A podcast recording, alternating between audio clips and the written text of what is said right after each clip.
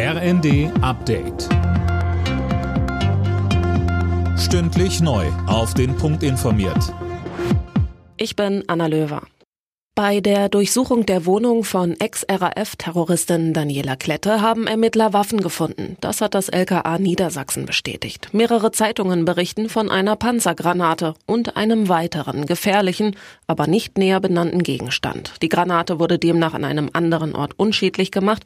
Für den anderen Gegenstand musste ein Spezialfahrzeug zum Abtransport kommen. Die ehemalige RAF-Terroristin Klette war am Montag nach jahrzehntelanger Flucht gefasst worden.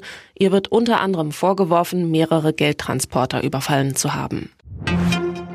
Ex-US-Präsident Trump will für mögliche Straftaten während seiner Amtszeit nicht zur Rechenschaft gezogen werden. Das oberste Gericht der USA befasst sich Ende April damit, ob er als Ex-Präsident Immunität vor Strafverfolgung hat. Von der Entscheidung des Supreme Court ist auch abhängig, ob ein Wahlbetrugsprozess gegen Trump überhaupt starten kann. Konkret geht es dabei um den Sturm aufs Kapitol im Januar 2021 nach dem Wahlsieg Joe Bidens. Trump hatte seine Anhänger zuvor aufgehetzt. Fünf Menschen starben dann bei den Ausschreitungen. Das vorläufige Aus beim EU-Lieferkettengesetz stößt auf ein geteiltes Echo. Während die deutsche Wirtschaft von einer guten Nachricht spricht, kritisiert die Gewerkschaft Verdi die Blockadehaltung der FDP.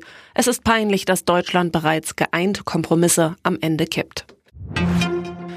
Apple will nun offenbar doch kein eigenes E-Auto mehr entwickeln, das berichtet die New York Times. Apple hatte über zehn Jahre hinweg Milliarden in das Projekt gepumpt. Künftig will man sich mehr auf die Entwicklung künstlicher Intelligenz konzentrieren. Die deutschen Fußballfrauen haben sich für die Olympischen Spiele qualifiziert. Das Team von Bundestrainer Rubesch gewann das Nations League Spiel um Platz 3 gegen die Niederlande mit 2 zu 0 und sicherte sich das Teilnahmeticket. Alle Nachrichten auf rnd.de